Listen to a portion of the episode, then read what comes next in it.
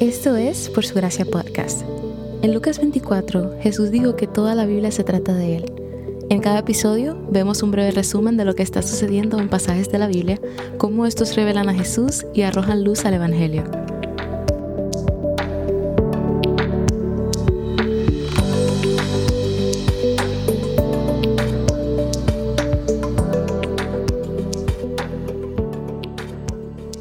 ¿Qué es el pecado?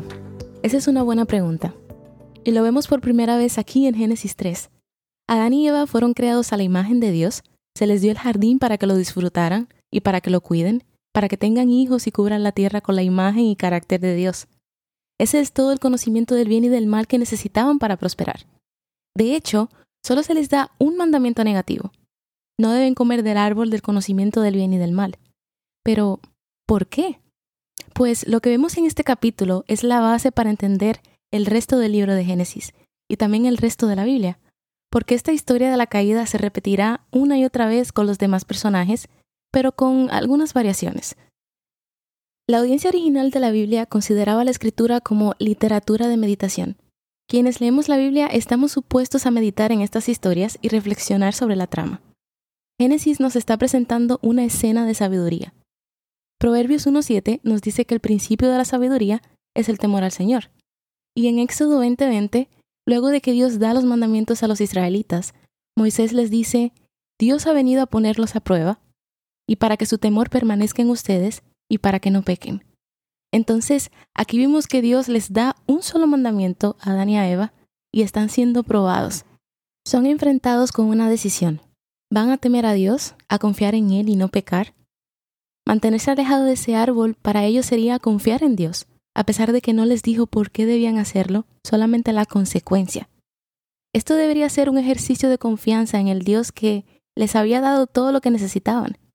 La pregunta que se presenta en esta narrativa es, ¿confiarán en la palabra de Dios de que morirán si toman de ese fruto? Incluso cuando luce bien a los ojos y es deseable. Esa es la tensión central de la caída del hombre.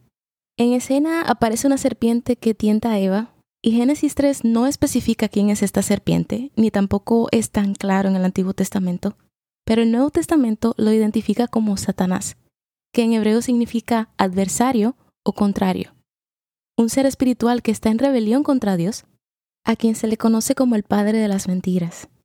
Debemos recordar que Dios revela cosas progresivamente en la palabra, y lo mismo sucede con la identidad de este rebelde. No es hasta la llegada de Jesús que tenemos una revelación más clara de quién Él es. Entonces este tentador pone dudas en Eva sobre las palabras de Dios, tuerce el mandamiento y le hace pensar que Dios es un mentiroso, que no habrá consecuencias y peca, y que Dios está ocultándole o reteniéndole cosas buenas. Le dice que si come de este árbol, sabrá todo lo que Dios sabe y que será como Dios. Este debió haber sido una tentación sin sentido, porque, después de todo, Eva ya estaba hecha a la imagen de Dios y Dios mismo le había dicho todo lo que necesitaba saber. Eva, al darle paso a la tentación de la serpiente, duda de la bondad de Dios y ahora ve como bueno para la vista y deseable aquello que Dios dijo que la mataría, lo que está a la raíz de cada pecado que tú y yo cometemos. Irónicamente, tan pronto como Adán y Eva comieron este fruto, obtuvieron un nuevo conocimiento, pero era solo el conocimiento de que eran pecadores. Se sintieron avergonzados y temieron a Dios, pero no con el temor que lleva a la reverencia, sino con el temor que trae miedo al castigo. Cubren su desnudez con hojas de higuera y tienen una conversación con Dios después de tratar de esconderse de Él, en la que se culpan unos a otros y no admiten su pecado. Finalmente, Dios maldice a la serpiente y expresa las consecuencias que ahora traerá el pecado al mundo. El propósito inicial de los humanos era ser fructíferos y multiplicarse, pero ahora esto se verá afectado y se dificultará para ellos. Les será difícil alimentarse, habrá disfunción entre el hombre y la mujer, querrán tener dominio uno sobre el otro en lugar de ambos dominar la creación. El multiplicarse será una tarea difícil y dolorosa, y serán expulsados de la presencia de Dios y morirán. Estas consecuencias afectarán todo lo que leeremos en la Biblia a partir de hoy. Cada historia repetirá la misma narrativa. Dios dice que hará algo o da un mandamiento, alguien duda del carácter de Dios o no confía en su palabra y decide obtenerlo por su propia cuenta.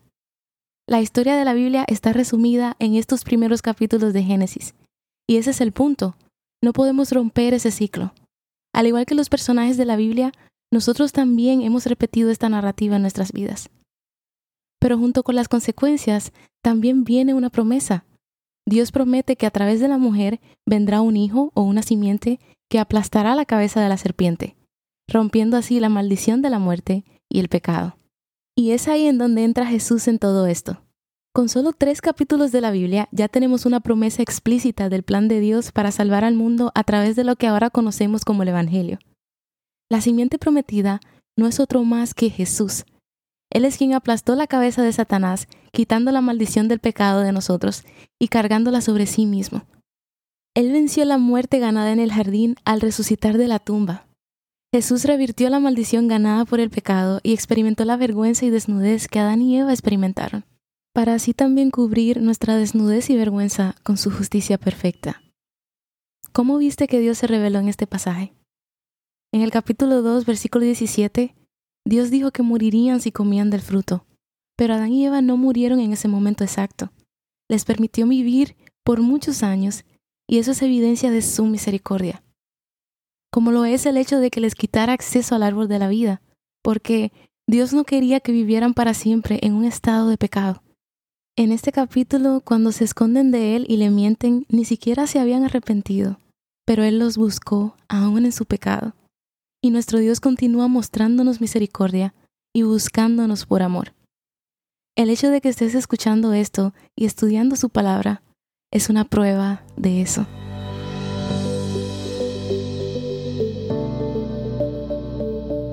Gracias por escuchar por su gracia podcast. Por su gracia es un ministerio dedicado a estudiar la Biblia con el objetivo de descubrir el glorioso Evangelio de Cristo en todas las escrituras. Para más recursos, sigue la cuenta Por su gracia estudios en Instagram.